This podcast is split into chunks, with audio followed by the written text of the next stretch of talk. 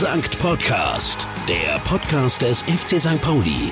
Powered by Rock Antenne Hamburg. Mit Sven Flohr und Jan-Philipp Kahler.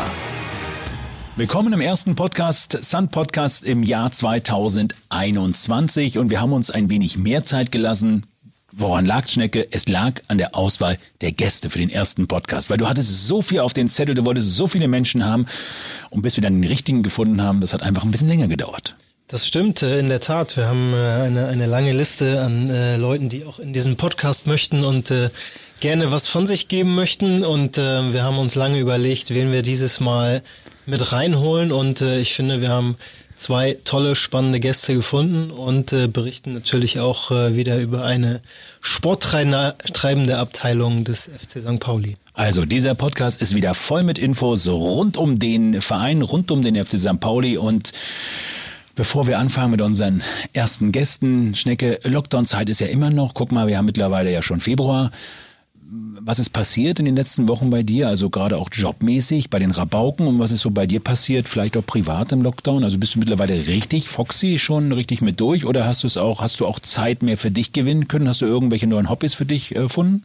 Puh, ja, ich weiß gar nicht, so, so wie Knolli äh, letztens erzählt hat, dass er das Malen angefangen hat oder so, das, äh, ja, weiß nicht, habe ich gar nichts Neues großartig. Ähm, ich genieße so ein bisschen die Zeit, die man äh, zu Hause hat, äh, auch mit der Familie. So für mich als jetzt Amateurfußballer fällt ja auch gerade das Training am Abend weg, so dass man da einfach auch mehr Zeit hat. Ähm, aufgrund von Corona darf ich äh, leider nicht allzu oft im Büro sitzen und arbeiten, deswegen ist da auch Homeoffice und äh, man kommt äh, automatisch, hat man mehr Zeit mit der Familie zu Hause und ähm, ja, es ist äh, eine komische Zeit, eine Zeit, äh, in der man äh, lernt, sich neu und anders zu beschäftigen. Und ähm, ich freue mich aber dann auch schon wieder auf die, die Zeit, wo wir äh, wieder ins Fußballstadion gehen dürfen, wo wir auch ähm, im Büro oder auf der Arbeitsstelle arbeiten dürfen und ähm, uns alle wiedersehen und umarmen dürfen. Was ist mit den Rabauken mittlerweile? Also gerade dein neuer Job ja sozusagen, in dem bist du ja, du bist ja in Amt und Würden. Was passiert da derzeit? Ich glaube, trainieren dürft ihr noch gar nicht, oder?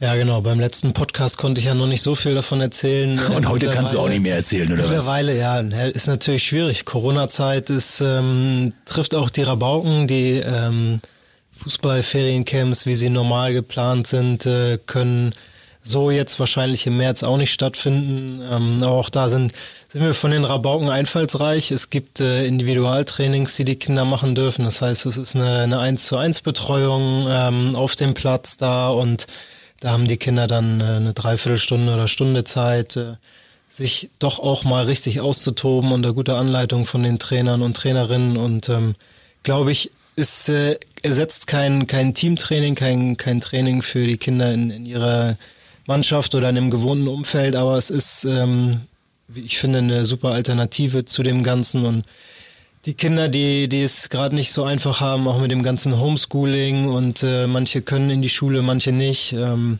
dass sie da eine gute Abwechslung und Alternative haben und auch mal rauskommen zu Hause und Sport machen und sich bewegen und ja, ein bisschen, bisschen nicht, Aggression abbauen oder Adrenalin äh, ausstoßen. So, das ist ja, ist ja auch was Schönes und darf man, glaube ich, nicht vernachlässigen. Das habe ich für mich ja auch entdeckt. Ne? Ich habe ja während der Lockdown-Zeit jetzt angefangen, äh, wieder zurück zu meinen alten Mustern. Ich habe ja mal 75 Kilo abgenommen, habe darüber ein Buch geschrieben und bin damit durch die Talkshows gewandert und habe mir irgendwann überlegt, Flor, du hast wieder 25 zugenommen, ich muss wieder was tun. Und da habe ich die Lockdown-Zeit so ein Stück weit für mich wieder entdeckt, habe jetzt wieder knapp 11 Kilo abgenommen und bringe jetzt auch wieder dicke Menschen dazu, dass sie dünn werden. Also es macht ja auch Spaß. Also ich versuche gerade das, was du gerade gesagt hast, diese bescheidene Zeit so ein Stück weit zu drehen und das Positive so ein bisschen rauszunehmen. Man hat wieder ein Stück weit mehr Zeit gehabt für sich selbst. Man konnte in sich reingucken, man konnte sich oftmals auch neu aufstellen.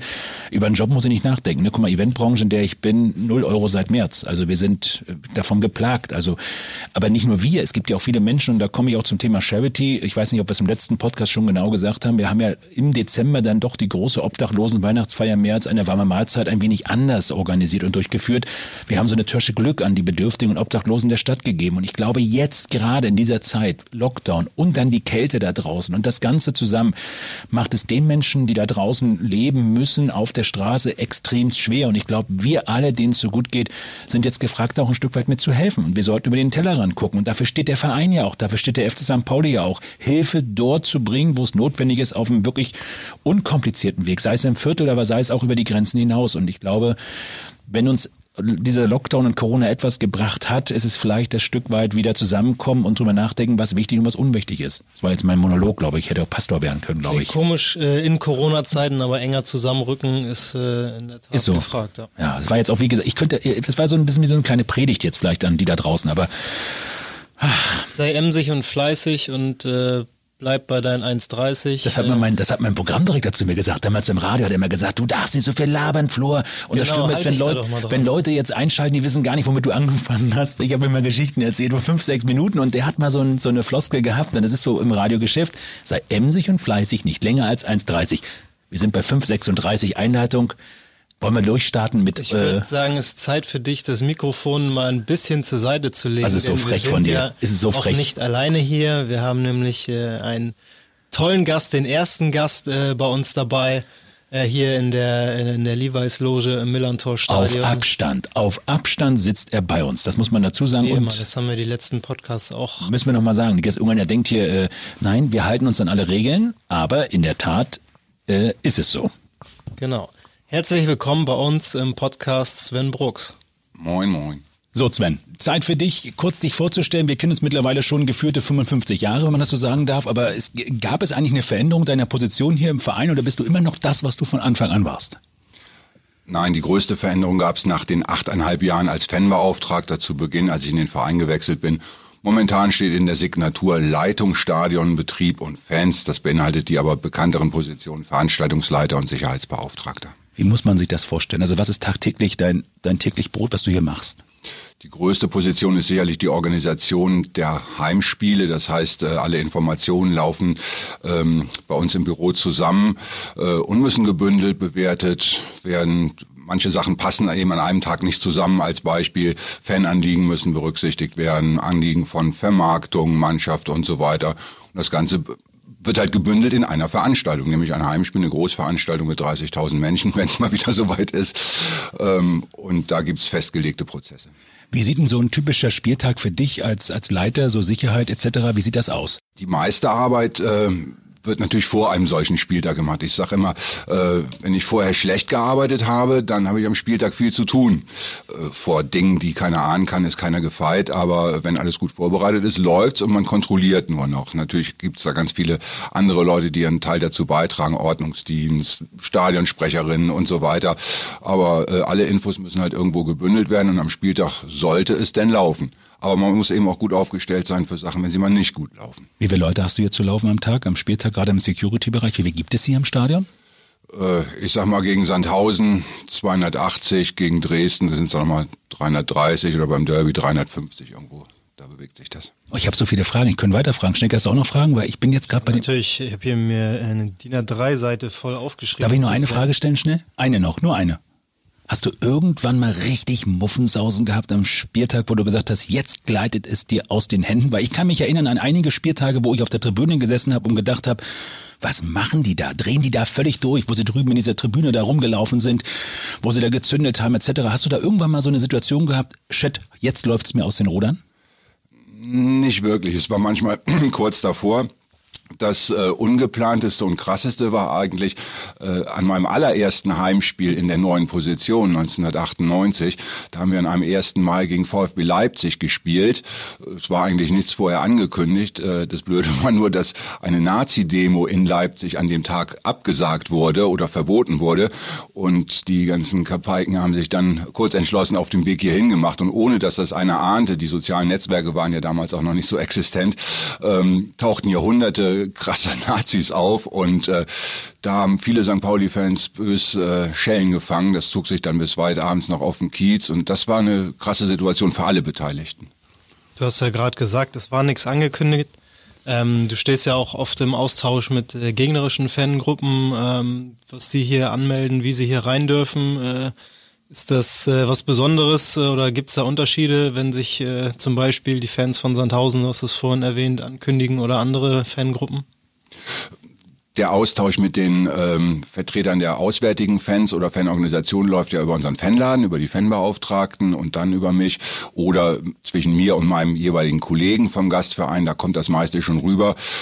Bei den meisten Vereinen wissen wir ganz genau, was kommt. So und so viele Busse mit Ultras und dies und das und wir hätten gerne die Choreo oder die Banner und dieses und jenes, alles okay. Äh, manche Fangruppen, und da zeigt sich halt, äh, wie fatal das ist, wenn es keinen guten Kontakt innerhalb des Vereins gibt. Es gibt manche Ultragruppen, die reden nicht mit ihrem Verein, noch nicht mal mit ihrem Fanbeauftragten. Und da ist das dann schwierig. Bei Dresden zum Beispiel weiß man nie, wie die kommen. Äh, das, da ja, hatten wir ja alle schon die Situation, dass sie auf einmal einen Marsch über die Ost-West-Straße machen, weil sie irgendwo in Billstedt Park einen Wildparkplatz als Treffpunkt genutzt haben und, und, und. Äh, das ist dann immer ein bisschen doof, aber auch wenn man das vorher weiß, kann man sich in etwa darauf einstellen. Sven, der Weg zum Verein, das frage ich immer sehr gerne. Wie, wie kam wie, wie kam es bei dir? Wie, wie bist du zum FC St. Pauli gekommen? Zunächst wie die meisten anderen auch als Fan, als ganz normaler Zuschauer in der Gegend gerade, ab so circa 1987.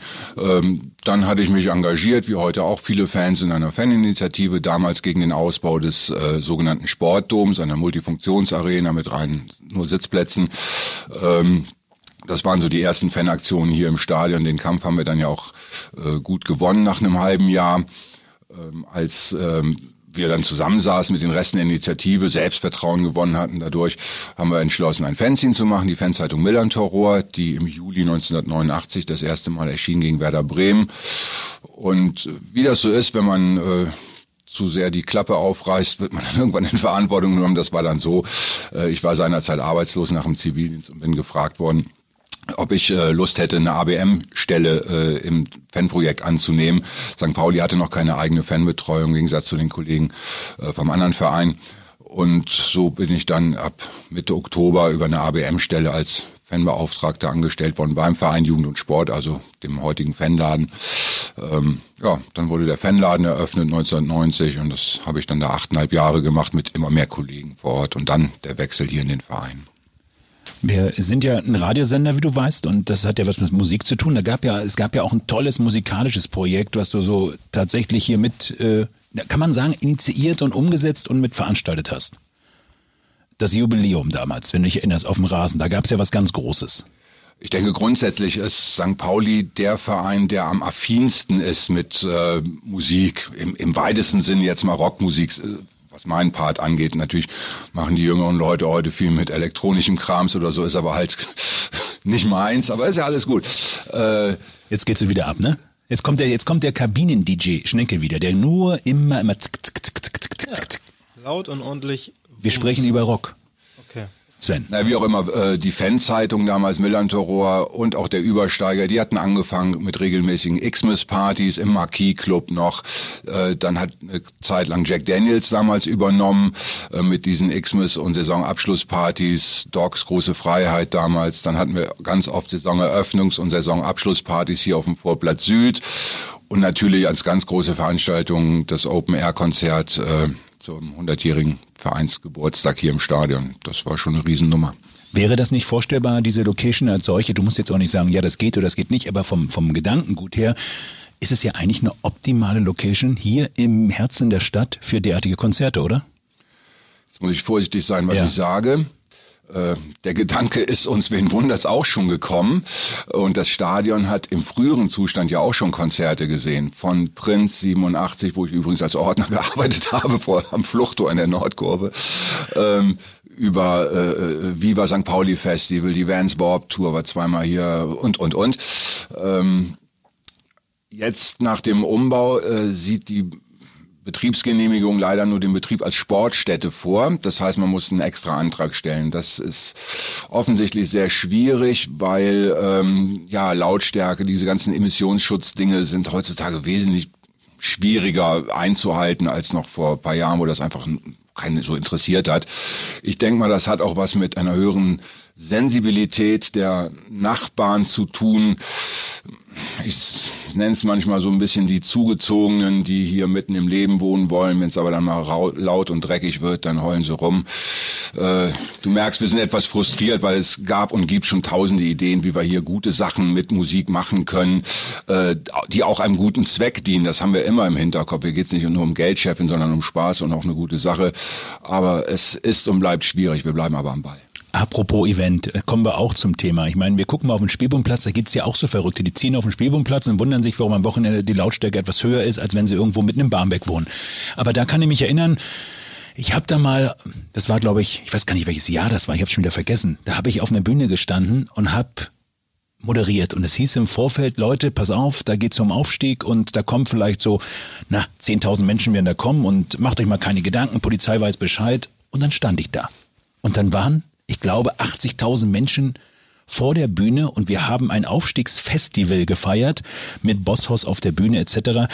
Hast du das noch im Kopf, dieses Event? Das war für mich war das mein persönliches Highlight. Wenn ich das richtig zusammenkriege, haben wir zwei große Zweimal. Aufstiegsfeiern am, am Spielplatz genau. gehabt. Einmal müsste das 2007 gewesen 2007. sein, Aufstieg in die zweite, zweite. Liga äh, und dann ein paar Jahre später der Aufstieg in die erste Liga. Ähm, Wobei den dramatischsten erinnere ich noch, das war 95 der Aufstieg in die erste Liga, äh, als die Mannschaft noch nicht beim, beim Schmitz oder Tivoli da auf dem Balkon stand und Bühne auch nicht, sondern auf dem Vordach vom Docks. Wir mussten durch Oha. das Büro und dann durch ein Fenster rausklettern auf dieses Vordach. Und wenn man sich die Bilder heute noch anschaut, als Sicherheitsbeauftragter rutscht mir das Herz in die Hose, auf so einem wackeligen Vordach mit der ganzen Mannschaft da rumzuhüpfen. Heute unvorstellbar, unvorstellbar. wir so gar nicht genehmigt kriegen. Aber auch die anderen Geschichten waren natürlich der Hammer, was da los Also ich kann mich nur erinnern, dass wir, wie gesagt, es waren dann knapp 80, lass es 70 oder 80.000 gewesen sein. Irgendwann kommt die Polizei, Polizei hat gesagt, komm, wir müssen jetzt hier die Straßen da drüben auch noch sperren, dann war das auch noch dicht gemacht und mein Highlight war, wir hatten sage und schreibe 15 Sicherheitsleute für all die Menschen da draußen, weil wir ja mit weniger geplant hatten und es ist nichts passiert. Es war eine phänomenale Stimmung und jetzt kommt mein Highlight. Dann stand ich auf der Bühne und hörte ich immer nur durch die Kopfhörer, Sven, du musst überbrücken, du musst überbrücken, die Mannschaft kommt nicht, die Mannschaft kommt nicht. Weil die sind vom Stadion nicht angekommen, weil sie entweder noch gefeiert haben oder sie kamen nicht und ich stand auf der Bühne und wir hatten kein Programm. Bei Bosshaus sollte erst später spielen und dann habe ich, werde ich nicht vergessen, haben die immer gesagt, was machst du jetzt? Ich sag, du, ich, was soll ich jetzt machen? Ich kann mit den Leuten jetzt hier noch vielleicht eine Ballade erzählen oder eine Geschichte erzählen. Und dann habe ich sage und schreibe zwölfmal gesungen, äh, ich glaube, äh, von hier, You Never Walk Alone, habe ich angesungen und dann haben die da draußen gesungen, zwölfmal hintereinander. Das war für mich Gänsehaut pur. Ich konnte auch gar nichts an. Ich stand da vorne, hab fast geheult und die haben immer wieder gesungen. Immer wieder gingen die Schals nach oben und irgendwann habe ich gedacht, jetzt kommen sie endlich. Dann kamen sie und was ist passiert? Die Anlage ist ausgefallen. Dann haben die noch die Monitorboxen umgedreht und haben wir den ganzen Platz beschallt mit der. Also es war Chaos. Kannst du dich erinnern? Ja. Das also, du kannst heute gar keinem mehr erzählen. Oh also, aber es war schön. Es war eine Emotion. Das ja, in der Tat, dass, dass nichts passiert ist, denke ich mal, das zeichnet uns auch ja. aus, oft bei vielen Großveranstaltungen, die wir haben, inklusive der Fußballspiele, dass ähm, unsere Fans einfach in vielen Dingen diszipliniert sind. Man kann sich auch auf ein gegebenes Wort verlassen, äh, mit allen Beteiligten, das ist immer gut. Ähm, leider denke ich aber seit 2010 auch immer an diese Szenerie. Ähm, weil unser letzter Aufstieg war ja äh, einige Monate vor dem Love Parade Desaster in Duisburg und seitdem hat sich die Veranstaltungsbranche Komplett krass geändert. geändert. Die Vorschriften sind derbe schwierig geworden umzusetzen und zwar so, dass es eigentlich keinen Spaß mehr macht. Deshalb glaub, sind wir in den Jahren danach auch nicht aufgestiegen. Genau, weil wir nicht wussten, wo wir Grund? feiern können. Das war der einzige ja. Grund jetzt. Ja, also muss ja mal gesagt werden. Du bist der Erste, der uns das jetzt sagt. Hast du da irgendwelche Background-Informationen, die du vielleicht loswerden willst, jetzt äh, im Nachwelt? Ja, ja, also ich äh, war wahrscheinlich der Grund, weswegen ich dann doch das ein oder andere Mal gespielt habe, um sicher zu gehen, dass wir nicht aufsteigen. Aber, oh, diese Selbsterkenntnis. Merkst du das gerade, Sven? Das ist immer, dieser Podcast ist gleichzeitig auch so ein Stück weit Aufarbeitung von Schneckes Leben. Von dir hätte ich jetzt ein bisschen mehr Rückendeckung erwartet. Mir kommt doch gleich, warte. Ja, ich sehe das nicht gespannt. ganz so, wie Schnecke das sagt. Also ich fand, er war eine wahnsinnige Bereicherung für die Mannschaft. Gerade nochmal die Kurve gekriegt. Sven, wenn du, wenn du all diesen Stress um die Ohren hast hier, und das ist ja tatsächlich am Spieltag doch eine große Verantwortung.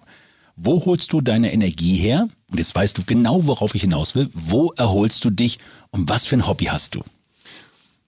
Ja, also das Hobby hat sich gewandelt, war es dann früher nächtelang im Jolly abhängen und Blödsinn machen, was zur Erholung oder wie auch immer gedient hat. Ähm, nee, jeder weiß ja, dass ich Angler bin und da äh, sehr viel Zeit oder eigentlich meine gesamte Freizeit verbringe, inklusive Urlaub. Und also ich liebe es einfach allein in der Natur zu sein und äh, da Tage, Wochen lang zu verbringen, äh, Zelt mit dem Hund, äh, Fotos zu machen, zu angeln, einfach da einzu sie einzubinden in die Natur, das ist schon der passende Kontrast zu Großveranstaltungen mit Lautstärke. Man muss es dazu sagen, ich weiß das genau, denn ich habe seinerzeit eine Abendsendung gehabt im Radio und äh, da hieß es tatsächlich, du hast gesagt, du hast mich damals gehört und da habe ich zu Anfang gedacht, der veralbert mich, guck ihn dir an, das ist ein Rocker, das ist ein so wie Schnecke. Und dann, dann sagte er, er geht angeln. Das, ich konnte das gar nicht glauben, aber ich finde, das ist ja ein besonderes Hobby, oder? Da kommst du ja komplett runter. Ja, es kann auch anstrengend sein. Also erstmal das ganze Geschleppe und äh, Hitze und Insekten und Schlamm und Kälte bis in den November rein. Also so ganz so idyllisch wie in so einem äh, schönen Sonnenuntergang im Sommer ist es nicht immer. Aber das gehört halt eben dazu, wie auch das Hobby Fußball. Äh, das lebt ja auch nicht nur von, von Siegen gegen Bayern oder so, sondern von, weiß ich nicht, zehnmal nach Heidenheim fahren und den Arsch voll kriegen. Also das äh, Leiden äh, gehört dazu. Und der Weg ist das Ziel oft. Zum ne? Fußballstadion dazu ist auch kalt, ist auch oft matschig, zumindest im alten Stadion noch. Du musst auch äh, ab und an mal was zum Stadion hinschleppen. Frust im Alkohol ertränken. Es gibt sehr viele Parallelen, ja. Isst du den Fisch auch, den du angelst? Oder bist du so ein Angler, der sagt, und du haust ihn weg? Nee, jetzt hast du mich komisch angeguckt. Äh, Ist es denn makaber, sowas zu fragen? Also ich kenne Angler, die schmeißen den Fisch wieder rein. Ich meine, das tut dem Fisch doch auch weh, oder nicht? Nee? Ähm, die Rechtslage in Deutschland ist eindeutig. Äh, man äh, als einziges Land der Welt äh, ähm, verpflichtet Deutschland alle Angler, jeden Fisch totzuschlagen. Egal wie groß, wie klein, es sei denn, er ist äh, unter Mindestmaß. Äh, das ist halt, ja, wir sagen immer typisch Deutschland, geht aber an der Realität schon lange vorbei, weil Angeln heutzutage meines Erachtens, und so sehen das die meisten Kollegen, nicht mehr den reinen Sinn und Zweck der, der Nahrungsbeschaffung, wie beispielsweise nach dem Krieg, erfüllt, sondern Erholung, äh, was ja auch ein Wert ist, äh, steht da mittlerweile im Vordergrund. Und was weiß ich, wenn ich das ganze Wochenende angeln will und fange Freitagabend schon drei Fische und dann ist das Maß voll, müsste ich nach Hause gehen, habe ich natürlich keine Lust drauf. Aber natürlich halte ich mich an alle Rechtsvorschriften. Welchen Fisch isst du am liebsten? Also jetzt tatsächlich, wenn du jetzt Äh, welchen Zander. Fisch- Zander. Zanderfilet, also da geht nichts drüber. Welchen isst du am liebsten, Schnecke? Äh, Fischstäbchen. Frisch geangelt. Ja. Okay, was hast du auf deinem Zettel noch? Du bist, du guckst immer auf so einen Zettel drauf. Hast du dich hier tatsächlich wieder vorbereitet? Ich habe mich tatsächlich wieder vorbereitet äh, und habe recherchiert, dass du ja aus Köln kommst. Äh, Karnevalshochburg, früher rote Haare hattest, äh, wenn man sich alte Bilder anguckt. Wie sehr äh, magst du das Thema Verkleiden? Also es ist in der Tat so, wenn man im Rheinland geboren ist, in der Kölner Ecke, dann bekommt man den Karneval eingeimpft. Das, das haben wir im Kindergarten schon gemacht. In der Schule gab es Sitzungen. Das gehört einfach dazu, ja, zu, zu allem dazu. Das, dem kann man sich nicht entfliehen. Und als Erwachsener heißt es dann auch nur noch entweder wegfahren oder mitmachen. Zwischen denen gibt's nicht. So ein bisschen wie Schlagermove-Wochenende auf dem Kiez. Ähm, in der Tat war es so, wir zeichnen ja heute an diesem Freitag auf, gestern war Weiberfastnacht und zu Hause im Homeoffice, ich habe immer in die Live-Sendung in der, aus der Lanxess Arena, äh, das war so ein Online-Weiberfastnacht mit allen Bands für einen guten Zweck, die haben 800.000 Euro generiert für, für einen Oha. guten Zweck.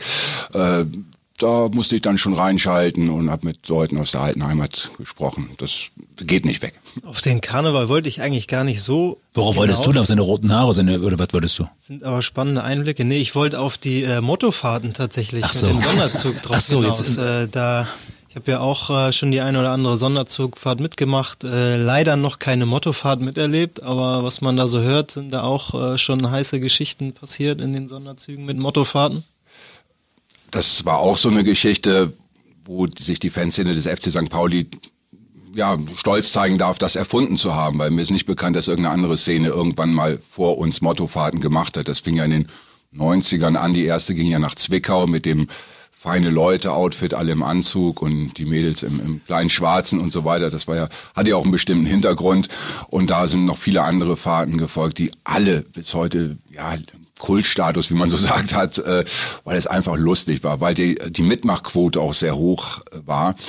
So wie ich das jetzt in den letzten Jahren mitbekommen habe, ist das leider nicht mehr so, dass die Mitmachquote so war. Das mag an einer wachsenden Humorlosigkeit in der Szene liegen oder sonst was. Äh, oder dass es oftmals auch am letzten Spieltag noch um was ging, weil traditionell waren die Mottofahrten eher beim letzten Spieltag der Saison. Wir im Mittelfeld, es geht um nichts, es geht nur noch um eine spaßige Tour. Aber ich fänd's toll, wenn sowas wieder auflebt. Ich weiß gar nicht, wo diese Saison das letzte äh, Regensburg. Auswärtsspiel in Regensburg.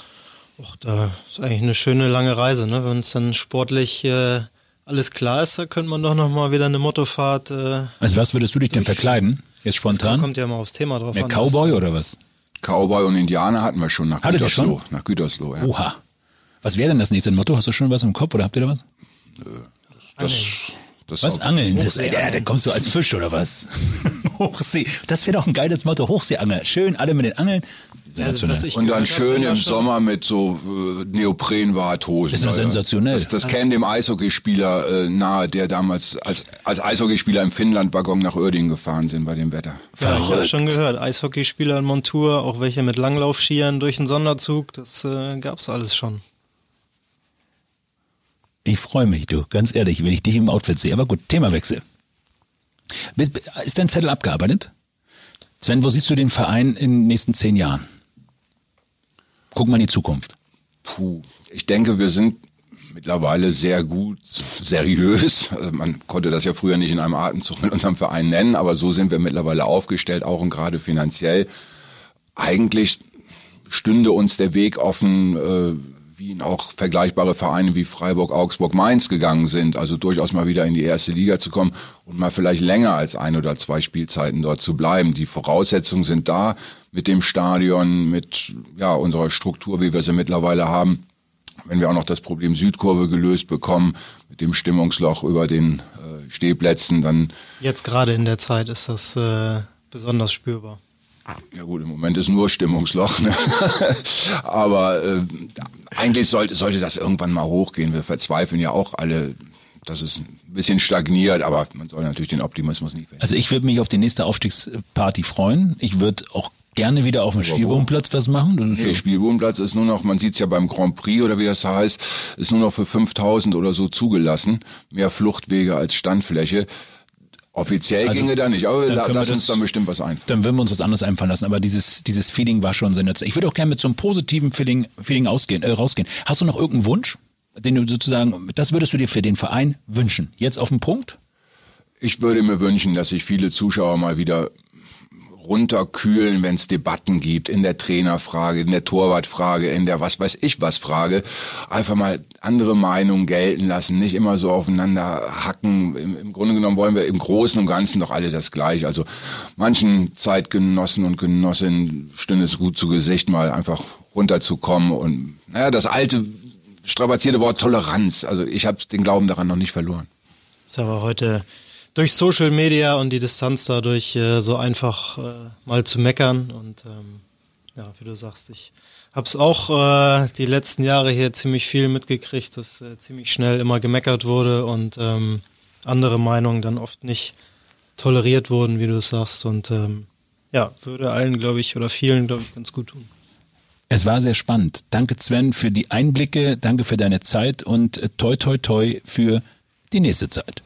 Gerne. Vielen Dank. Ich bin ein bisschen durch den Wind, wenn ich mir die Worte von Sven so nochmal überlege. Der sagt, wenn ein Aufstieg stattfinden würde, könnten wir gar nicht auf den Spielbodenplatz, weil da nur 5000 Menschen offiziell rauf dürfen. Selbst wenn 6000 sind, das müssen wir uns Gedanken machen, Schnecke. Weil wenn der Aufstieg kommt, wo wollen wir denn feiern, wenn wir nicht da feiern auf St. Pauli? Ja, Wahnsinn. Ich habe vorhin gar nichts dazu gesagt. Äh, ich war auch bei beiden Aufstiegen mit dabei äh, Ja. und äh, Spielbodenplatz. äh, Das war eine Sensation. schon was. Ich hab jetzt kann mich jetzt nicht an dich erinnern, aber Wie bitte? Also du, Bitte? du kannst dich nicht an mich erinnern? nee, ich war, ähm, das habe ich nicht gehört. Also ich bin echt ein bisschen traurig jetzt gerade. Also ich, das war wirklich für mich eine ganz, ganz phänomenale Geschichte. Ich hatte da tatsächlich richtig, richtig Erpelpelle oder wie sagt man, Gänsehaut. Äh, das war für mich schon ein einsteigendes Erlebnis. Und ich durfte einmal äh, auf dem Platz moderieren. Das war auch sehr, sehr interessant und sehr, sehr besonders für mich äh, hier im, im Millern-Store gegen eine namhafte Mannschaft aus dem Süden. Das war auch toll, aber dieser, dieser Aufstieg, das war schon, äh, für mich war es besonders. Jetzt musst du was suchen. Wo wollen wir denn hin? Du genug Platz im Garten bei dir? Für vielleicht für die Mannschaft, aber äh, auch das wird eng.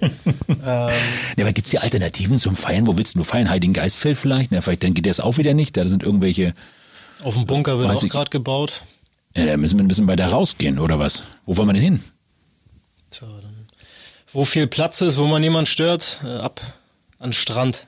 An Strand. An die, an die Elbe. An die Elbe, an den Strand. Da fällt mir ein Strand, Sand. Oh, das war ein phänomenaler Übergang. Dann was spielt man im Sand? Man spielt dort Beachvolleyball. Und äh, Beachvolleyball ist eine der sporttreibenden Abteilungen beim FC St. Pauli. Und wir haben unseren Rockantenne Hamburg äh, Reporter Alex Heger einfach mal zum äh, Beachvolleyball spielen geschickt. Und der hat sich mal umgehört. Aber hört selbst. Mehr als nur Fußball. Der Verein FC St. Pauli und die Abteilung des Monats. Beim FC St. Pauli, da denkt man natürlich als äh, erstes äh, durchaus gerne an den Fußball natürlich, an die Profimannschaft, ans Millerntor-Stadion, an die knapp 30.000 Fans und den Rasen und äh, Bier und es ist geil.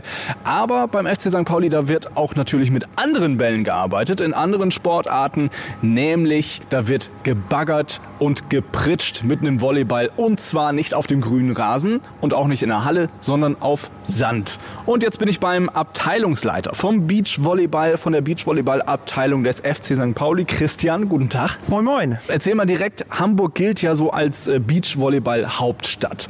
Weltklasse besetzte Turniere finden am Roten Baum statt, äh, die WM 2019 zum Beispiel. Und ihr seid da jetzt äh, mittendrin in dieser Weltklasse Beachvolleyball-Stadt. Wie passt ihr hier rein? Wir schließen quasi die Lücke zwischen dem Profisport, den Olympiateilnehmern und Teilnehmerinnen und eben ähm, ja, dem Amateur- und Breitensport, also einfach der breiten Basis. Jeder, der halt Lust hat, bei uns Beachvolleyball zu spielen, hier in Hamburg, ist bei uns herzlich willkommen. Also wir bieten Beachvolleyball äh, Training äh, und Turniere und eben alle möglichen Veranstaltungen an für äh, Erwachsene und eben aber auch Jugendliche. Also eigentlich kann jeder ab äh, einem Alter von zehn Jahren bei uns einsteigen, wenn man eben Bock hat, äh, Beachvolleyball eben zu spielen und äh, ja, sich im Sommer eben in einer super Gemeinschaft unter freiem Himmel äh, im Sand zu bewegen. Das heißt, erklär mal genau, jeder kann mitmachen, ihr geht aber auch in eine Leistungsrichtung. Also aktuell haben wir tatsächlich nur im Jugendbereich äh, einige Teams, ähm, die eben äh, sich auch für die deutsche Meisterschaft in ihrer Altersklasse qualifiziert haben. Größter Erfolg äh, waren im letzten Jahr äh, einige Hamburger Meistertitel äh, in den Bereichen U17 und U18 bei den Jungs. Und dieses Jahr hatten wir erstmals äh, bei den deutschen Meisterschaften auch ein Mädchenteam am Start, die sich für die U18 und U19 qualifiziert haben. Im Erwachsenenbereich äh, sind wir bisher eine reine Amateursportabteilung, haben jetzt äh, bisher noch kein Profiteam, was uns auf der deutschen Tour repräsentiert. Aber auch so ähm, haben wir einfach viel Spaß am Sport und ähm, eine gute Gemeinschaft. Aber beachtliche Leistung, wenn man äh, vor allem sich mal anschaut, wie lange oder wie kurz es euch erst gibt. Denn so lange ist Beachvolleyball noch gar keine Abteilung beim FC St. Pauli, oder? Das ist richtig. Die Abteilung wurde im Februar 2018 gegründet und ich bin tatsächlich auch äh, ja, mehr oder weniger ein Mitglied der ersten Stunde. Und die Abteilung hat sich einfach immer weiter äh, ja, nach vorne entwickelt. Seit letzten September, seitdem ich dann äh, zum neuen Abteilungsleiter gewählt wurde, haben wir einfach äh, da vieles auch nochmal neu aufgebaut, haben ein großes ehrenamtliches Team, was sich um alles, äh, um den ganzen Sportbetrieb und die Organisation der Abteilung kümmert. Ja, mit so, so einem großen und fantastischen, motivierten Team ist einfach ganz viel möglich. Also wenn man bedenkt, also, dass wir in diesem ja, jetzt auch besonderen Jahr, ähm, dann äh, nachdem der Lockdown äh, Anfang Juni vorbei war, dann äh, eben dann doch wieder einen relativ normalen Spiel- und Sportbetrieb äh, eben auf die Beine stellen konnten, wäre, glaube ich, sonst gar nicht möglich gewesen. Du hast es gerade schon gesagt, äh, du wurdest neu gewählt zum Abteilungsleiter im September 2019, also auch äh, noch relativ frisch, jetzt knapp ein Jahr.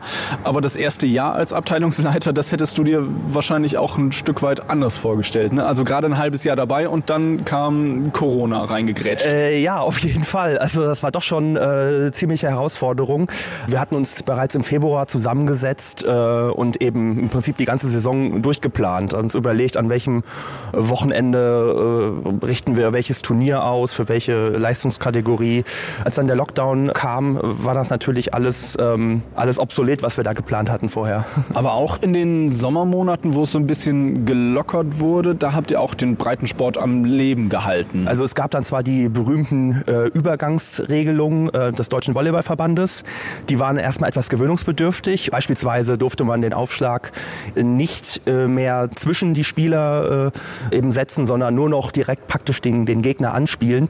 Man durfte nicht mehr am Netz direkt angreifen, also den Ball äh, aus dem Sprung am Netz schmettern. Man durfte auch nicht diesen Ball blocken. Also im Prinzip äh, durfte man gar nicht mehr ja, wettkampfbasiert gegeneinander spielen, sondern nur mehr oder weniger nur noch miteinander sich bewegen. Aber nichtsdestotrotz hat das eben den Mitgliedern sehr viel Spaß gemacht und man hat einfach auch die Dankbarkeit äh, der Aktiven gesehen, dass jetzt überhaupt wieder Sport möglich ist. Der FC St. Pauli ist ja insgesamt ein Verein, der hier und da eine, die Piratenflagge hisst und im, im Profifußball den einen oder anderen unkonventionellen Weg einschlägt. Ist das bei euch auch so im Beachvolleyball, dass ihr im Stadtvergleich so ein bisschen die Piraten, die Rabauken, so ein bisschen die, äh, die sind, die es so ein bisschen anders machen? Grundsätzlich ist das ja schon mal allein aus der Tatsache, äh, dass wir eben ähm, ausschließlich Beachvolleyball spielen. Das macht in Hamburg kein anderer Sportverein. Also die anderen sind alle äh, im Hallenvolleyball hauptsächlich aktiv, machen im Sommer dann auch etwas Beachvolleyball, aber mehr oder weniger so nebenbei. Keiner setzt so den Fokus darauf, wie wir das tun. Wie viele Mitglieder seid ihr insgesamt mittlerweile? Ja, knapp über 260 Mitglieder sind wir. Und damit sind wir,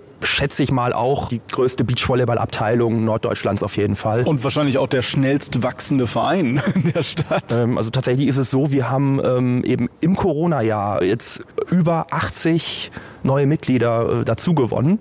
Tatsächlich sind auch äh, jetzt durch das Winterangebot, was wir geplant haben, äh, die Austrittszahlen auch deutlich geringer als in den Vorjahren. Und das ist umso erstaunlicher. Wir haben ja jetzt ja de facto gar kein Winterangebot durch den neuerlichen Lockdown und trotzdem halten die Mitglieder uns die Treue. Also man sieht auch einfach äh, die gestiegene Identifikation aller Mitglieder eben mit dem Verein. Und das finde ich einfach so beeindruckend. Und da kann ich einfach mich, mich auch einfach nur nochmal äh, bedanken. Die Zukunft äh, leuchtet relativ hell, wenn man das so äh, sich überlegt, wenn Corona irgendwann mal weg ist. Habt ihr dann auch vor, im, im Leistungs-, im Profibereich dann noch mehr anzugreifen und quasi FC St. Pauli Beachvolleyball als Marke äh, richtig dick und fett zu etablieren? Grundsätzlich, wenn sich ein Profiteam oder eben, äh, entsprechende Athletinnen oder Athleten, äh, wenn die Interesse haben, für den FC St. Pauli an den Start zu gehen, dann sind wir natürlich sehr offen, heißen die herzlich willkommen. Es kann nur nach oben gehen. Also wenn ich jetzt also denke, okay, Corona neigt sich vielleicht mal dem Ende zu oder auch schon vorher, äh, wie kann ich denn mitmachen bei euch und wie läuft das alles ab? Da man ja manchmal jetzt nicht weiß, äh, wie gut bin ich eigentlich, habe ich irgendwelche Vorkenntnisse, ich habe damals in der Schule eben mal gespielt oder eben mal so zum Spaß am Strand, welches Niveau bin ich denn jetzt? Da haben wir so eine Art Einstufungstest, wo man eben so ein paar Fragen, Multiple Choice einfach beantwortet und dann wird man in das entsprechende Niveau, die Niveaustufe eingestuft und kann dann entsprechend äh, den, den entsprechenden Kurs ähm, dann äh, buchen für alle Turniere, äh, die wir so anbieten. Oder wir haben auch eben so freie äh, Spielevents, wo man sich einfach so zum Zocken äh, treffen kann. Wir nennen das auch passenderweise dann äh, Zocken ohne Socken, diese Events. Äh, da wird einfach, bauen wir einfach im Stadtpark die Felder auf und da kann dann jeder äh, eben einfach vorbeikommen und einfach ein paar Runden zocken. Ja, es war auch geplant ursprünglich, dass wir dann auch eben hier und da mal eben dann den Grill anschmeißen. Das ging natürlich dieses Jahr auch nicht. Da äh, kann auch gerne jeder mal zum Schnuppern vorbeikommen. Also da stehen wir jetzt nicht irgendwie mit einer, mit einer Liste da und haken irgendwie die Mitglieder mit ihrem Mitgliedsausweis ab. Also da kann gerne jeder mal vorbeikommen und äh, gucken, ob Beachvolleyball so der richtige Sport für einen ist. Nochmal kurz der Blick äh, zur Corona-Thematik. Sie ist ja sowieso alles bestimmend äh, seit einer langen, langen Zeit und man weiß noch nicht so richtig, wann es wieder alles normal wird. Was äh, sind bzw. waren denn da für euch so die Herausforderungen? Ja, also ganz besonders schwierig war es einfach, dass wir null Planungssicherheit hatten und wir mussten wirklich äh, spontan und flexibel reagieren. Also äh, das, das ganze Kursangebot, die ganzen Turniere, das äh, genau konnten wir alles äh, in die Tonne kloppen und ähm, ja, letztlich mussten wir mussten wir dann jede Woche immer schauen, okay, was ist jetzt aktuell möglich? Wie viel, was sagt die Verordnung? Wie viele dürfen jetzt auf dem Feld zusammen Sport machen? und mussten dann entsprechend auch unsere, unser Kurssystem entsprechend kurz halten. Das hat natürlich, das hat natürlich einen viel höheren organisatorischen Aufwand, wenn ich jetzt nur, nur drei, drei oder vierwöchige Trainingsslots anbiete, anstatt acht Wochen. Und das war dann doch am Ende der Saison, also der Sommersaison muss ich schon sagen, das war rückblickend gesagt doch ziemlich äh, anstrengend, weil doch ziemlich viel einfach ähm, ja, im, immer wieder in kurzer Zeit immer wieder äh, gemacht werden musste. Mhm. Wahrscheinlich auch, äh, ich könnte mir denken, jede Woche aufs Neue so gucken, was ist eigentlich jetzt bei den Spielregeln erlaubt? Darf ich, darf ich ab jetzt wieder blocken oder ist es immer noch verboten? ja, aktuell dürfen wir ja gar nichts. Ähm, äh, ja, ich äh, bin gespannt, wie das, äh, wie das dann sein wird, wenn die ersten Lockerungen jetzt irgendwann wieder kommen. Ich könnte mir schon vorstellen, dass es erstmal wieder mit den DVV-Übergangsregeln ohne Block und ohne Schmettern äh, erstmal wieder losgeht. Also ich, ich bin gespannt und ähm, ich freue mich, äh, wenn es irgendwann wieder losgehen kann, in welcher Form auch immer. Und ja, wir hoffen natürlich, ähm, dass es dann irgendwann jetzt äh, im nächsten Sommer spätestens äh, auch wieder relativ normal zugehen kann. Christian, vielen Dank. Wir freuen uns auf den Sommer, wenn es hoffentlich überall entspannter ist und äh, denn die Zukunft für den Beachvolleyball beim FC St. Pauli die sieht gut aus. Ja, vielen Dank auch für die Einladung. Ja, ich, ich bin gespannt und ja, jeder ist herzlich willkommen bei uns. Und damit zurück zu Sven und Schnecke. Sven, sag mal, kannst du dich eigentlich noch daran erinnern, wie wir mal gegeneinander Beachvolleyball gespielt haben? Oh, ich glaube, wir haben sogar zweimal gegeneinander gespielt. Im Rahmen unseres Friends Cup, äh, unseres Charity-Vereins, den wir gegründet haben, machen wir regelmäßig Events. Und wir waren auch mal in, das war in dieser Beachvolleyball-Anlage dort äh, in, in, in, im Dulsberg. Das war super. Genau. Das war, das war super. Ich meine, ich habe gewonnen. Das ist das Allerwichtigste. Ich kann mich dran erinnern. Du hast an Erfahrung gewonnen und du hast Sandkörner unter den Fußnägeln gewonnen, aber mehr hast du, glaube ich, nicht gewonnen. Aber jetzt kommen wir mal zu den Beteiligten. Ich kann mich erinnern, jetzt, jetzt werde ich punkten. In meiner Mannschaft war Michaela Schaffrath zum Beispiel. Der hat bei mir mitgespielt. Bei mir hat äh, Morike Sako mitgespielt. Stimmt, bei mir war Maurice Litka dabei und Kyung-Rok Choi. Jetzt komm. Da hatte ich äh, natürlich einen größten Vorteil mit äh, Mo, den beiden gegen. Die beiden konnten sich äh, auf die Schultern setzen und waren äh, genauso groß wie Mo. Der stand ja einfach nur am Netz und hat alles weggeblockt. Aber es war toll, es hat Spaß gemacht. Wir haben für den guten Zweck gespielt und Beachvolleyball ist ja wirklich eine tolle Sportart und das macht ja auch wahnsinnigen Spaß, so gerade in der Gruppe. Ähm, ja, wir haben ja immer bei uns noch eine Rubrik äh, in unserem Podcast und das ist nun mal, wir reden mit einem Spieler. Und jetzt können wir mal dieses Spielerroulettchen machen. Ich bin gespannt, für wen du dich diesmal entschieden hast. Meinen Wunsch hattest du ja. Den bist du bestimmt hoffentlich nachgekommen. Ja, aber ich spiele nicht mehr bei St. Pauli, deswegen bin ich nicht die Kategorie Spieler, mit der jedes du heute Mal reden darfst. Schnecke, Jan Philipp Kaller, 27. Genau, wir, äh, aber 27 ist schon in der Nähe. Ähm, wir sprechen heute mit äh, unserer Nummer 23. Und das ist? Das ist Leert Packerada. Und der ist uns jetzt live zugeschaltet. Moin Leert. Moin, moin. Moin Leert. Training hast du absolviert? Äh, wir sind tatsächlich mit dem ersten Training durch ähm, und haben jetzt gerade die Mittagspause, bevor es dann zur zweiten Einheit wieder losgeht. Wir, wir, reden auch gleich mal über das Thema Training. Da kommt, das ist eine gute Frage. Ich habe noch mal zwei, drei Fragen. Merkt ihr bitte mal, Schnecke, Training müssen wir noch mal kurz fragen. Haben wir vorher nicht besprochen. Ähm, weißt du eigentlich, was, was, was Leat bedeutet? Ich habe mir das mal so rausgesucht, den Vorname, was der bedeutet. Ob ich das weiß? Ja, ja, ja, ja, ja, ja, ja, ja. ob du das weißt. Schnecke weiß das. Schnecke äh, hat sich gut vorbereitet. ähm, ich weiß es tatsächlich nicht. Pass auf. Aber da hilfst du mir jetzt sicher. Pass auf jetzt, Leat. Ich, der Hammer. Eigentlich müsste Schnecke so heißen. Goldene Geburt oder in Gold geboren. Das heißt Leat. Also das ist schon mal alles geklärt für das Gespräch jetzt in Gold geboren. Das, ist, das hört sich doch schön an. Ja, das meine ich. Das passt, passt das zu dir? Also würde das wunderbar raufpassen bei dir? Oder? ja, äh, also ich finde es hört sich auf jeden Fall cool an, aber ob es letztendlich zu mir passt. Das dass du das nicht, nicht weißt, dass du noch nie deinen Vornamen gegoogelt hast. Was heißt denn eigentlich Schnecke? Was heißt, was heißt Schnecke? Was heißt das? Was bedeutet das? Der Langsame. Ja, das würde ja wieder passen. Das ist der Grund, warum Lea Fußball spielt und du nicht mehr. Guck, genau, passt ja. doch. Deswegen sitze ich jetzt hier. Aber äh, nicht nur einen Vornamen, hast du auch einen Nachnamen. Äh, da geht's schon weiter mit den Kuriositäten. Ähm, wenn ich richtig informiert bin, haben deine Eltern einfach mal einen Buchstaben ausgetauscht. Äh, so ähnlich, ja. Es ist äh, mehr oder weniger eine komplizierte Geschichte, aber ähm, eigentlich ist es so, mit einem C ist es schon die richtige Schreibweise. Wie spricht man es richtig aus? Wir wollen es jetzt richtig machen. Also jetzt komplett richtig. Vor- und Nachname heißt äh, Leart Pacharada. Also doch mit äh, TSCH? Sozusagen, ja. So gesprochen sozusagen. Aber das, das, das erwarte ich von keinem. Na, wir können es jetzt. Also wir werden dich jetzt immer so begrüßen, Leert, auf jeden Fall. Ich hoffe auch, dass ja. der ein oder andere Moderator mit dazugehört hatte, dass äh, dich beim Spiel jetzt auch immer richtig nennen kann. Wir kommen so ein Stück weit äh, auf die auf die Entstehung von dir, auf die sportliche Entstehung. Wo hat denn alles angefangen? Wenn ich äh, richtig informiert bin, auch hier wieder, bist du in Bremen aufgewachsen. Ähm, hast ähm, auch da angefangen, Fußball zu spielen? Tatsächlich, ja. Also ich bin äh, entgegen äh, aller Medien nicht in Bremen geboren, sondern in Aachen. Ähm, habe aber äh, mit dem Fußball tatsächlich in Bremen angefangen, ich glaube im Alter von vier ungefähr. Ähm, habe dort auch jahrelang gespielt, bis ich ungefähr zehn Jahre alt war.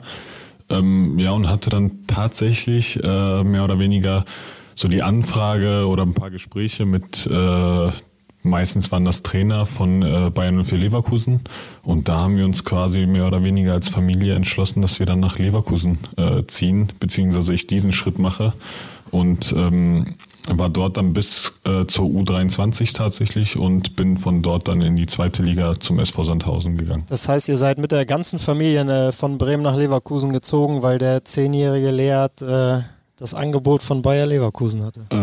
Das kann man ungefähr so sagen, wobei das auch so ein bisschen verknüpft war mit äh, mit meinem Papa auch, der damals äh, auch äh, Jugendtrainer der Torhüter war in Leverkusen. Jetzt, jetzt, kommt, jetzt kommt nämlich, woher kam das Thema Fußball? Warum kam Fußball? Weil, weil du es unbedingt wolltest oder äh, wurdest du sozusagen ein Stück weit raufgestellt auf den Platz? Ähm, ich wollte es auch, aber äh, mein Papa war ja damals auch Fußballer, äh, kein Verteidiger, sondern Torwart. Aber äh, ich bin da so ein bisschen hineingeboren, äh, war, ich glaube, mit vier Wochen das erste Mal im Stadion und ich glaube, das wurde mir dann so ein bisschen in die Wiege gelegt.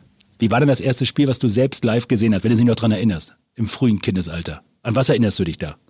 Ähm, ich erinnere mich an die ganz laute Hupe beim Tor von Ailton äh, im Weserstadion tatsächlich. Äh, daran erinnere ich mich. Das war auch eine glorreiche Zeit mit super Spielern damals. Äh, äh, Ailton, Miku, Pizarro, diese ganzen Kaliber. Ähm, daran, also an diese Hupe, die ist mir bis heute noch im Kopf geblieben. An die Hupe erinnere ich mich auch noch. Die habe ich äh, auch leider ein paar Mal gehört. Die hast du, hast du gehört, tatsächlich? Ja, als wir im, im Pokal äh, mal bei Werder Bremen gespielt haben. Ähm, ich weiß gar nicht mehr genau wie hoch. Zwei oder drei, eins haben wir, glaube ich, verloren. Äh, da kam auch die Hupe und äh, ja, ich freue mich dann eher ja. wieder auf Heimspiele gegen Werder Bremen, vielleicht wenn es ein bisschen schneit. Der eine oder andere erinnert sich. Dann bist du von äh, Leverkusen äh, zu Sandhausen gekommen und ähm, da weißt du vielleicht nicht, aber da haben wir unseren St. Pauli Talentscout äh, Sven Flor auch schon mal hingeschickt. nee, ich war da tatsächlich mal. Ich war mal vor zwei Jahren, habe ich ein Spiel, da hast du auch gespielt. Ich glaube gegen Schnecke, das war vor zwei Jahren, glaube ich. Da bin ich hingefahren mit der Mannschaft und durfte das Spiel verfolgen und jetzt halte ich fest. Ich habe mich ja total erschrocken. Ich habe eine super Verbindung zu Mario Barth und der redet ja immer über das Thema Nussloch. Jetzt fahre ich durch Sandhausen zum Hotel und da steht ein Hinweisschild, so und so viel Kilometer nach Nussloch. Jetzt frage dich, ist das das Nussloch, was bei Mario Barth vorkommt? Ist es das, wo es diesen Handtaschen, dieses Handtaschen-Outlet-Center gibt? Jetzt enttäusch mich nicht. Sag nicht, du kennst das nicht. Äh, das ist eine gute Frage. Also ich, ich zumindest kenne nur dieses Nussloch. Also denke ich mal, dass das gemeint ist. Es ist es. Und ich kann dir sagen, ich habe mich da unten sehr wohl gefühlt, denn ich war in Sandhausen zusammen mit, ein, mit einem Freund, sind wir da hingefahren und die waren mega zufrieden, mega nett im Stadion. Die haben uns da die, die kann da kommen geschickt, weil ich unsere Plätze nicht gefunden hatte. Also das war schon toll. Aber das war zwar eine Riesenstimmung, aber wie, na gut, du kannst ja noch gar nicht sagen, du hast ja noch gar nicht vor ausverkauftem Publikum hier gespielt bei uns. Ich werde jetzt einige gefragt, wie der Unterschied ja. ist, in Hamburg zu spielen als in, in, in Sandhausen. Das geht ja nicht. Zumindest nicht als St. Pauli-Spieler, aber ich glaube, mit Sandhausen warst du auch schon äh, zu Gast im noch vollen Millantor. Ähm, tatsächlich ja. Sogar, ähm, ich glaube, in meiner ersten Saison, daran äh, kann ich mich wirklich noch erinnern, ähm, da haben wir am zweiten oder dritten Spieltag äh, hier am Millantor gespielt. Damals hatte Lasse Sobierch in der 92. Minute das 2-1 geschossen, beziehungsweise reingeköpft. Und dann haben uns ähm, ja die 30.000 Verrückten auf den Rängen ähm, mit weißen Tüchern äh, quasi verabschiedet. Was? Ähm, ja. Oh, da kann ich mich gar nicht dran erinnern. Also wirklich nicht. Also das Tor hat Lasse dann im richtigen Zeitpunkt geschossen, aber. Na, wie immer, in der letzten Minute sozusagen. Im letzten ja. Augenblick dann wieder zack und drin das Ding. Kann man denn sagen, dass, dass Sven äh, mit seinem äh, Talent für gute Fußballer einen Anteil daran hatte, dass du jetzt bei St. Pauli spielst? Oder Na, was war der ausschlaggebende Grund? Ich habe ihn gescoutet. Ich habe ihn gescoutet. Ich habe ihn angesprochen, habe gesagt, Lea, du bist mir aufgefallen, hinten Position perfekt gespielt. Willst du nicht nach Hamburg kommen? So war das damals. Das war natürlich der Hauptgrund, ganz klar. aber äh, aber ansonsten, ja, was soll man zu dem Verein groß sagen? Ich glaube, das ist, das ist allen bekannt, ähm, dass äh, der, ja, äh, die Verein, äh, der Verein mit den Fans, mit den Zuschauern, mit dem Stadion, mit der Infrastruktur natürlich äh, jedem was sagen. Ähm, so war es bei mir auch und äh, da musste man wirklich nicht zweimal überlegen, ähm, um diesen Schritt zu machen. Gab es denn andere Angebote, Leert? So unter uns? Unter uns, ich höre jetzt keiner zu. Gab es andere Angebote? Ganz unter sechs Augen oder sechs Ohren, äh, ja, tatsächlich schon, ja. Und hast du lange überlegen müssen? Nee, äh, der Kontakt ist relativ, relativ früh entstanden. Ich hatte wirklich äh, mit dem Herrn Bornemann und äh, mit unserem Trainer sehr gute Gespräche. ähm, von vornherein sehr vieles äh, besprochen, offen kommuniziert und hatte wirklich von Anfang an äh, ein riesiges Gefühl und äh, das hat sich auch bestätigt. Nun bist du ja auch ähm, Nationalspieler, hast auch sogar schon ein, ein Tor für deine Nationalmannschaft geschossen, aber in der Bundesliga hast du noch nicht gespielt, richtig? Ich habe tatsächlich noch kein Bundesligaspiel, ja.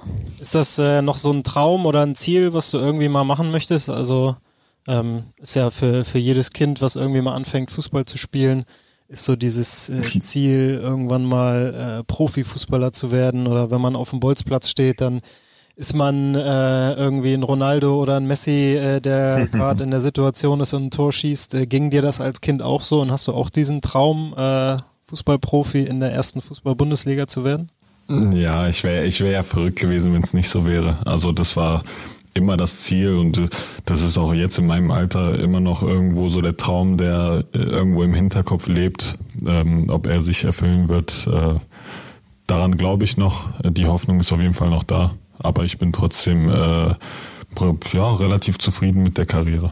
Das ist eine Sensation. Sehr, relativ zufrieden finde ich jetzt auch wirklich gut. Man muss ja, es kann ja noch passieren, man weiß ja nicht, ne? Also ist ja noch ein paar Jahre hast du noch vor ja. dir. Also der Traum ja, muss da sein Fall, und du musst dafür arbeiten. Das sage ich ja auch. Aber jetzt kommen wir zum Thema Corona. Äh, wir haben ja nur eine bescheidene Zeit. Du bist gekommen im, im, im, Sommer, so Spätsommer hier, und jetzt haben wir die ganze Zeit hier Lockdown und es ist äh, so Geisterspiele und da ist, was macht man dann, wenn man Freizeit hat? Was, was, was tust du? Bist du so Zocker? Bist du so der Familienmensch, der dann spazieren geht und oder was ist bei dir? Ähm, zum Spazieren werde ich meistens von meiner Frau gezwungen, ja. Ähm, aber da bleibt einem ja quasi nichts mehr übrig. Ansonsten, äh, ja, wenn die, wenn die Kleine mal schläft, wenn sie mal schlafen möchte, dann setze ich mich auch gerne mal an die Playstation. Aber ansonsten äh, hat sie da momentan die ganze Aufmerksamkeit, ähm, wird jetzt äh, nächste Woche ein Jahr alt. Also ist eh eine intensive Zeit, aber ich glaube, wenn Corona überhaupt irgendwas Positives hatte für mich persönlich, dann war das wirklich die Zeit, die ich mit meiner Tochter dann verbringen konnte. Das glaube ich. Und jetzt jetzt bist du wie gesagt hier, Lockdown. Was hast du eigentlich schon von Hamburg jetzt erleben können? Was hast du von Hamburg schon äh, sehen können, erleben können? Und was, was findest du so, so toll an Hamburg? Ähm, schwer zu sagen. Also Hamburg hat wirklich so, so einen eigenen Flair, würde ich sagen. Also so eine Großstadt gemischt mit äh, viel Grün und viel Wasser äh, hat man, glaube ich, in Deutschland sonst äh, fast gar nicht. Und ähm, viel gesehen davon habe ich leider noch nicht. Das wird, äh, hoffe ich, auch alles nachgeholt, äh, so früh es geht. Aber ähm, ja, ich habe trotzdem ein paar Orte gesehen. Ich war, äh, ob das jetzt die Alza ist, ob das mal ein Paddling ist oder mal ein Tretboot raus. Also so Sachen habe ich dann schon noch mitnehmen können. Ähm, und ja, der Eindruck ist, äh, hat sich auch irgendwo bestätigt. Also jeder hat mir irgendwo so ein bisschen gesagt, äh, Packer, du wirst sehen, wenn du hier ein paar Jahre wohnst, du willst auf jeden Fall äh, paar Jahre länger hier wohnen und nicht mehr so einfach wegziehen. Vermisst und, du Sandhausen? Äh, ob ich es vermisse? Ja. Nee. Nee. nee. Super, haben wir das auch besprochen. Also, äh, also es ist, ich habe in Heidelberg gewohnt, auch eine sehr schöne Stadt. Äh, Man Mannheim und Frankfurt auch nebendran, aber Hamburg ist Hamburg. Dann wirst du aber noch ein paar Jahre hier verlängern müssen, um äh, die ganzen schönen, tollen um alles Orte zu sehen, ne? in Hamburg und gerade auch im Viertel und Hafen äh, das alles zu sehen. Also da kannst du kannst ja schon mal überlegen, wie viele Jahre du hier noch hinten dran hängen möchtest. Ja, dann, dann, dann müsstest du mal ein gutes Wort für mich einlegen beim Herrn Bornemann. Ja, das, äh, das kriegen wir bestimmt auf kurzem Wege hin. Ähm, ja, jetzt sportlich äh, dazu kurz äh, freut es mich übrigens persönlich sehr, dass, dass du gerade ähm, richtig gut in Fahrt kommst. Äh, ich habe damals bei zu bei Sandhausen noch warst, äh, deine Flanken und Freistöße schon immer gefeiert und es gehasst, gegen dich zu spielen. Und äh, jetzt bringst du das Ganze für St. Pauli mit ein und äh, in letzter Zeit auch wieder richtig gut und das freut mich sehr. Lea, ich muss es dir erklären, du, bist ja nicht, du sitzt ja nicht am Tisch. Seine Augen, wo er das wieder erzählt, sie leuchten, sie glänzen. Wenn er über Sport und Fußball erzählt, dann geht er immer ab wie ein Zäpfchen. Im Vergleich dazu, Sven weiß eigentlich gar nicht, wovon wir reden, weil der hat von Fußball nicht so viel Ahnung. Wenn der einen Ball irgendwo auf der Straße sieht, man geht spazieren, bist du genauso? Wenn du irgendwo einen Ball äh, siehst, ein Kind irgendwie mit dem Ball spielt, musst du da ran, musst du den Ball treten, musst du das? Also Schnecke muss das, musst du das auch? Ja, da wird kein Wert darauf gelegt, dass die Schuhe sauber bleiben. Da wird auf jeden Fall gegen den Ball getreten. Äh, Leert, was machst du als allererstes, wenn Corona vorbei ist? Und du wieder raus darfst? Bist du so ein Partytyp und sagst, jetzt muss ich unbedingt raus? Oder gibt es irgendwas, wo du sagst, unbedingt, wenn Corona vorbei ist, das mache ich als erstes? Ähm, ganz, ganz, die ganz simplen Sachen sind's, die mir so ein bisschen fehlen. Auch einfach mal mittags sich irgendwo auf einen Kaffee hinzusetzen, einfach mal beisammen sein, so dieses äh, ja, und unter, einfach unter Leute kommen, das ist so das, was einem so ein bisschen fehlt. Äh, abends auch mal schön essen zu gehen äh, mit der Familie, das ist so das, was ich, glaube ich, wirklich als erstes mache. Ähm, weil so der Partytyp, der war ich noch nie groß und äh, jetzt vor allem mit Familie schon mal gar nicht. Wenn Corona vorbei ist, dann setzen wir uns auf einen Kaffee zusammen und besprechen deine Vertragsverlängerung. so sieht's Kann ich aus. vorher schon organisieren. Also das ist ja nicht das, ist das kleinste Übel, oder?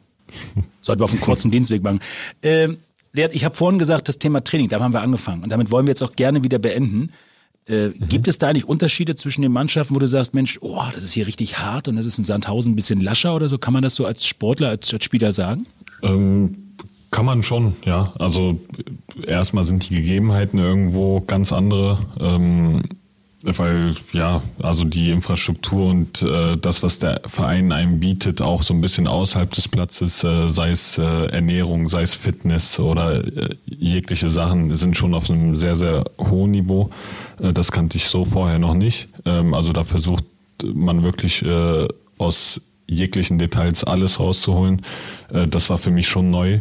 Ähm, und auf dem Platz, ja, dass du halt ähm, vielleicht ein Stück weit auch, um ehrlich zu sein, minimal mehr Qualität hast, ist, ist auch ist klar, wir haben Jungs da, junge Leute, ähm, erfahrene Leute, die wirklich riesiges Qualität, riesigen, ja, riesiges Qualität, riesige Qualität, so, Entschuldigung, riesige Qualität mitbringen. Genau, und äh, das, das merkst du auf jeden Fall auch. Und deswegen hat es wahrscheinlich auch ein bisschen gedauert, bis ich mich daran auch gewöhnt habe am Anfang. Sensationell. Also ich, ich, ich habe ihn jetzt, ich habe Leert jetzt kennengelernt. Ich weiß nicht, wie es dir jetzt geht, Schnecke. Ich weiß Bescheid. Leert Patschkarada. Vielen Dank. Du wolltest jetzt nochmal richtig aussprechen. Also eigentlich könnte man dann einen Zungenbrecher draus machen zum Schluss. Aber das machen wir dann zum Schluss vom Podcast. Okay. Leert, tausend Dank, dass du die Zeit hattest, äh, äh, so zwischen Trainings einfach mal für uns da zu sein. Toi, toi, toi äh, für all das, was jetzt kommen wird, für all die Ziele. Und ich hoffe, wir sehen uns dann irgendwann jetzt mal wieder dann nochmal live zum Kaffee trinken und Vertragsbesprechung. Das hoffe ich auch. Weiter Gas geben. Danke, Leert. In diesem ja. Sinne, Vielen ciao, mach's gut. Ciao, ciao. Ja, sehr sympathisch, finde ich, unsere Neuverpflichtung aus Sandhausen. Ähm, macht nicht nur auf dem Platz einen guten Eindruck. Und ich war in Sandhausen. Ich kann das ja sagen. Sandhausen, in der Nähe von Nussloch oder Nussloch in der Nähe von Sandhausen. Möchte ich dazu nicht sagen. Schon eine Sensation. Wenn ich überlege, bei wie vielen Auswärtsfahrten ich schon mit war und wie toll das immer war. Also wirklich, das war eine tolle Zeit. Das in einigen Jahren. Und guckst du mich jetzt so böse an. Auswärtsfahrten als ich gemacht. Naja, man muss dazu sagen, ich glaube, ich bin Ah, das darf, darf man das jetzt eigentlich sagen? Ich sage das jetzt einfach. Ich bin ja immer mit meinem guten Freund André gefahren. André ist ja jemand, der wirklich immer immer in der Fankurve dann steht. Der geht dann immer zu den Fans und steht da und in der Stehkurve und dann hoch Gästeblock. und Gästeblock und hast nicht gesehen. Und ich bin ja mehr der Editäre, der dann einen Sitzplatz braucht. Muss man einfach mal so sagen. Sven kann nicht so lange stehen. Ja, das haben wir jetzt auch mal so gesagt, jetzt ist es raus, was soll's. Aber ich war dabei, das ist das Allerwichtigste. Und apropos dabei, wir sind auch dabei, denn wir produzieren ja schon in den nächsten Tagen den Podcast Nummer 4. Sand Podcast Nummer 4 kommt dann bald schon. Und äh, weißt du schon, wer dabei sein wird? Kannst du schon sagen? Äh, du und ich. Oh, du wirst auch dabei sein. Also wir, ja, aber in der Tat, wir suchen jetzt schon äh, Gesprächspartner für den nächsten Podcast. Gibt es irgendjemanden, den ihr gerne mal bei uns im Podcast hören wollt? Dann sagt es uns einfach. Wen wollt ihr mal hören bei uns? Wen sollen wir einfach mal ans Mikrofon holen, der in irgendeiner Art und Weise schon was mit dem Verein zu tun haben soll? Das ist schon wichtig, oder? Ja, ja, ja, ja, ja. ja. du bist auch verrückt. Ähm, ja, so, das war's für heute. Ähm, wir machen jetzt hier die Technik aus, sagen Dankeschön fürs Zuhören und freuen uns natürlich tierisch, wenn ihr äh, den Kanal hier so abonniert, unseren Podcast-Kanal und dass ihr allen Leuten sagt, die sollen diesen Podcast ruhig mal hören, es lohnt sich und ja, ich freue mich aufs nächste Mal. Dankeschön, äh, Jan-Philipp Kaller, Schnecke, für deine Zeit hier. Auf Wiederhören und auch dir vielen Dank, Sven. Ich freue mich sehr in diesem Sinne. Macht's gut. Tschüss. Das war Sankt Podcast, der Podcast des FC St. Pauli mit Sven Flohr und Jan-Philipp Kalla. Powered by Rock Antenne Hamburg.